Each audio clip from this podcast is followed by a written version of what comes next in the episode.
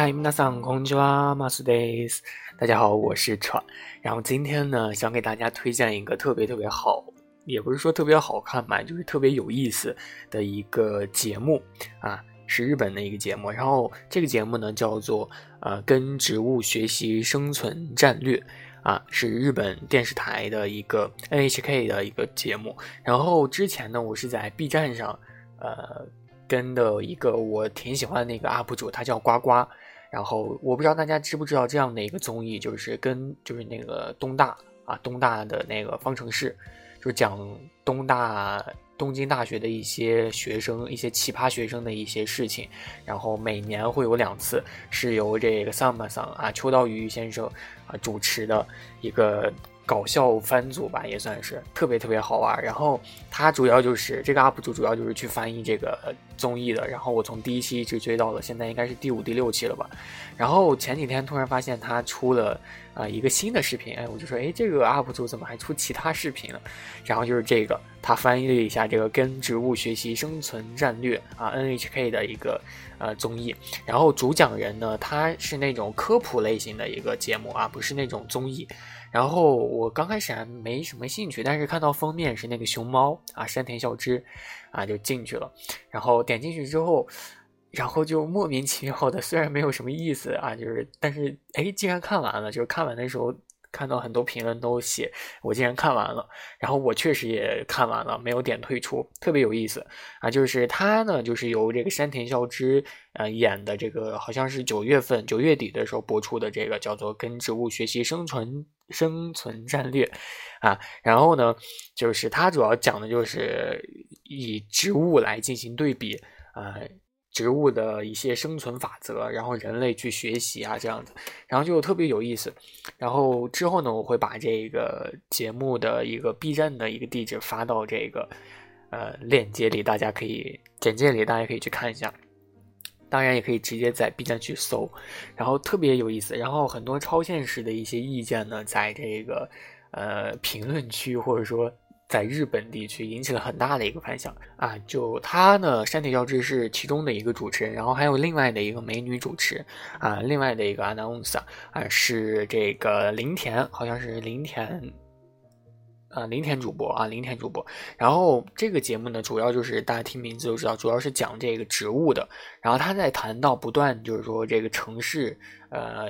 植物不断变少的情况下，有哪些植物突发呢？就是相比于在山中或者田野中去生长的一些植物，啊，在城市上生长的这个植物有哪些优势或者说劣势呢？为什么很多植物选择在山里这这个成长，而不在城里去成长呢？大家可能听起来有点绕。然后呢，山田孝之又举了一个例子，就举了一个啊，西洋的这个蒲公英。因为蒲公英呢是分为西洋和本土的日本的，然后日本的本土的蒲公英呢大多都是长在这个田野里的，但是这个从西洋来的这个普通蒲公英呢，因为无法融入就是已经在本地生根发芽的这样的一个环环境当中，所以它只能选择了很多植物不去选择的这个城市的这个环境去作为自己的一个啊侵略的一个领地，开始侵略的一个领地，然后这也是为什么现在很多。就是西洋的这个蒲公英在日本却很常见的一个原因，本土的蒲公英不太常见，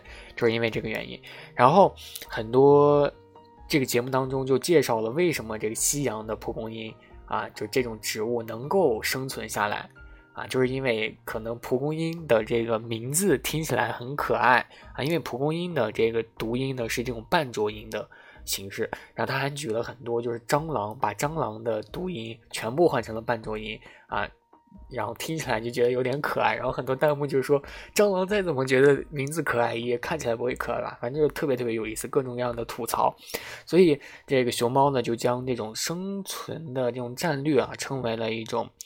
呃很有意思、值得我们去学习的一个。地方就是很多地方，他们显得一本正经，就是明明大家都觉得超级好笑啊，就是观众看起来超级好笑，但是，呃，他俩就是硬是没有笑，就特别特别搞笑，特别有意思。然后呢，然后这个林田主播和这个熊猫之间的一个互相的一个对话也特别特别有意思。就比如说有一个植物，它那个花粉，它有花粉嘛？因为大家都知道花粉是传播用的，然后。呃，有一个植物，就是它会有一个真的花粉和一个假的花粉，它会吸引这些昆虫来去吸食自己的假花粉，同时把这个真花粉包在这个昆虫的身上，然后让它们去传播。然后，因为它是分段去讲的，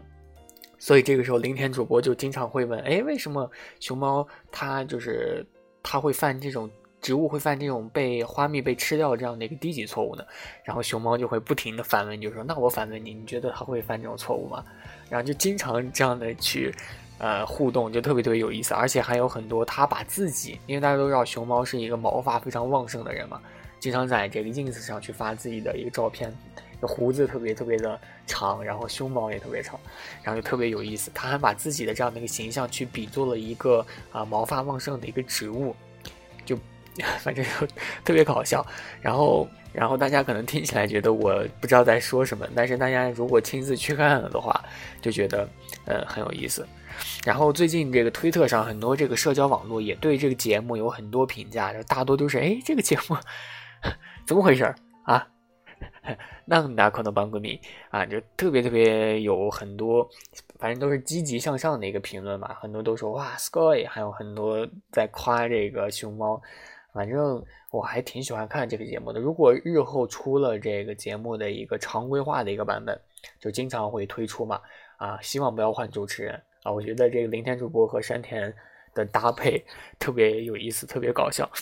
然后剩下的时间呢，是给大家推荐一部日剧，因为十月份了，很多人到了一个可以观看这个日剧，或者说一些有闲暇时间的一个时光已经到来了。然后十月份呢，有一个我特别特别喜欢的一个。呃，两个演员吧，一个是这个托达啊，户田惠梨香，然后一个是释义啊，释义。大家一听到释义就觉得，哎，这个剧肯定很有意思啊，确实。然后这个剧呢是 TBS 的这个秋季档啊，每周五晚上十点去播放的一个叫做《大恋爱与将我忘记的你》。啊，这个电视剧写的呢，就是得了年轻型的这个阿兹海默症啊的这个女医生，就是 Toda 主演的这个女医生啊，叫做北泽尚啊，还有这个勇敢乐观的，一直支持着她的前小说家啊，这个监工真司，就是由这个啊释义去演的，然后跨越了十年的一个奇迹般的王道纯爱。的一个故事，然后这个作品呢，它是经由多部人气电视剧的脚本，有着恋爱故事名编剧之称的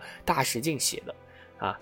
所以可以说是一个非常非常值得期待的，而且是一个完全原创的一个电视剧啊。然后我个人觉得吧，就这部剧呢，因为有释义出演嘛，释义也算是一个首次出演一个恋爱故事连续剧的一个人，然后本人也是一个特别特别好的、深受广大观众喜爱的一个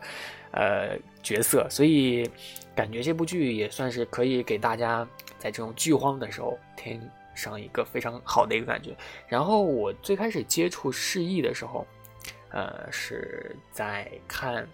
应该是看娇兰吧，啊，娇兰的时候，娇兰的一些节目，释义经常会出现嘛，应该是以前的两年前还是几年前的时候，然后挺有意思的。后来通过《银魂》啊，还有一些其他他主演的一些电视剧，逐渐觉得哇，释义这个人真的好可爱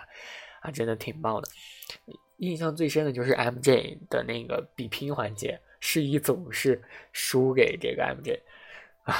好怀念呀！我一会儿还要再去看一遍。然后这个户田惠梨香呢，是因为在也是很久以前吧，应该是接触这个《死亡笔记》的时候，她演的这个米海莎，觉得哇，这个演员好可爱。后来呢，就是逐渐的各种各样的剧就出现了啊，因为托达呢也算是一个比较出名的一个演员了。